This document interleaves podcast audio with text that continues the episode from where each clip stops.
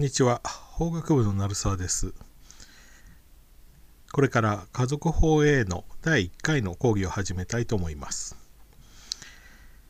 まず家族法とは何か？家族法はどこにあるか？ということですけれどもこの講義が対象としているのはもちろん家族法という法律です。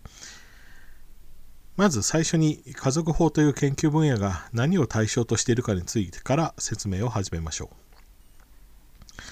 実は学問上家族法という分野は存在しますが、日本には家族法という名前の法律はありません。では、家族法はどこにあるのかというと、民法という法律の中にあります。つまり、日本では家族法というのは民法の一部分を指すものとして使われているということになります。民法という法律は私たち個人同士が結ぶ基本的な法律関係を対象としています。公的な立場にない私たち一般市民のことを法律用語では私人と言いますが、現在の日本のような資本主義の経済社会の中で、私人の生活関係は大きく分けると財産関係と家族関係に分けることができます。ここでいう財産関係とは、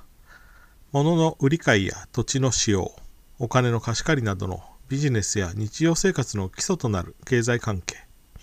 他人に損害を与えた場合の損害賠償の関係など、お金や物といった財産に関わる関係を言います。これに対して家族関係というのは、夫婦や親子といった一定の身分的な関係を持つ私人同士の間で発生する法的な関係を言います。つまり人は社会の中で家族という基本単位に属して家族外の人と契約などを通じて物やお金のやり取りをしながら暮らしておりそうした個人の日常の生活を対象にするのが民法という法律です民法は私人の財産関係と家族関係における法律的な関係を定めることでこの私人の生活に法的根拠を与え詩人の間で生じる法律問題を解決することができるようにしています。そこで六法を開いてみると民法という名前の法律つまり民法典には相続物件債権親族相続という5つの編があることが分かります。このうち前の3つ第1編相続第2編物件第3編の債権の部分が詩人の財産関係を対象とする部分であり特に民法の中でも財産法と呼ばれる部分です。そして後の2編である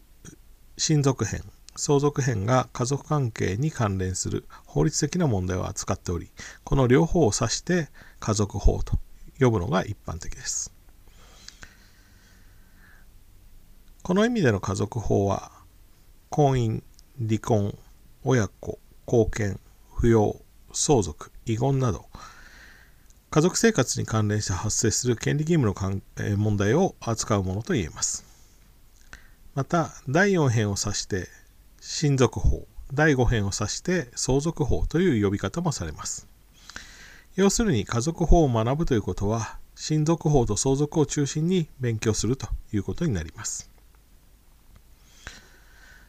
では次に、親族法の構造を見ていきたいと思います。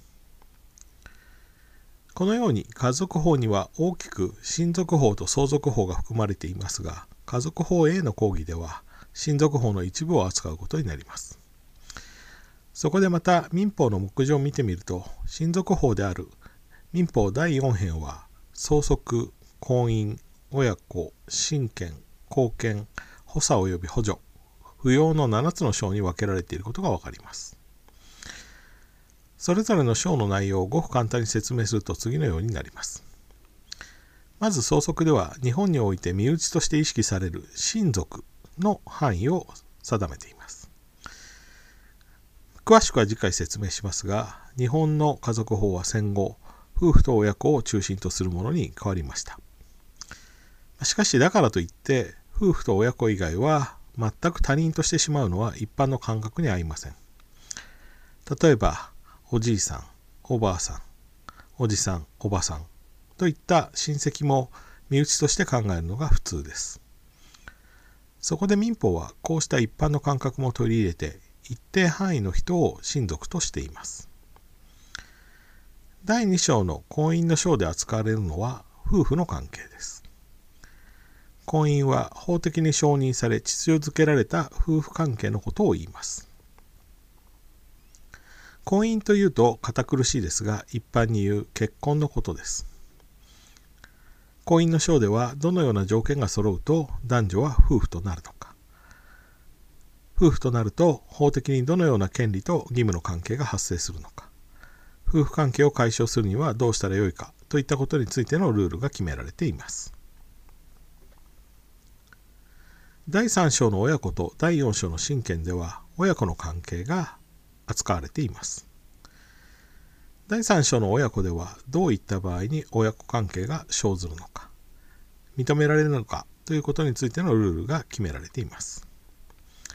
これに対し第4章の親権はそうやって成立した親子関係の間ではどのような権利と義務の関係が発生するのかまたそれらを使う場合あるいは義務を果たす場合に注意すべきことは何かといったようなことが書かれています。第5章以下の貢献、補佐及び補助、不要の章は一定範囲の親族内での協力関係について規定しています。貢献、補佐及び補助は親のいなくなった未成年者や知的障害者、判断力の衰えた老人などが生活していくために必要なサポートを行うためのルールです。そうしたサポートは多くの場合、家族や親族の誰かが行うことになるため、これらの規定が親族に含まれています。また扶養は一定の親族内で自活できない人が出てきたときにそのそれ以外の親族が経済的な援助を行うべきことについてのルールが定められています。そこで家族法 A の講義の対象ですけれどもこの家族法 A の講義で対象とするのはまあ、もちろん民法第4編と第5編を中心とする家族法であるわけですけれども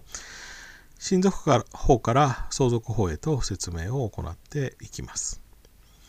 前期の家族法 A では親族法の中でも夫婦関係すなわち婚姻と離婚の問題を扱い後期の家族法 B で、えー、親子の問題と相続の問題を扱います。ただし、親族法に限らず、家族法の法律問題をきちんと理解するためには、家族法に関連する周辺の法律も少し理解する必要があります。例えば、家族法の実効性を確保するための裁判の手続きを定めた人事訴訟法や家事事件手続き法家族の登録制度について定めた戸籍法などがあり、家族法を考える場合には、これらの法律も重要になってくる場合がありますので、必要に応じてこれらの法律の内容も勉強していくことになります。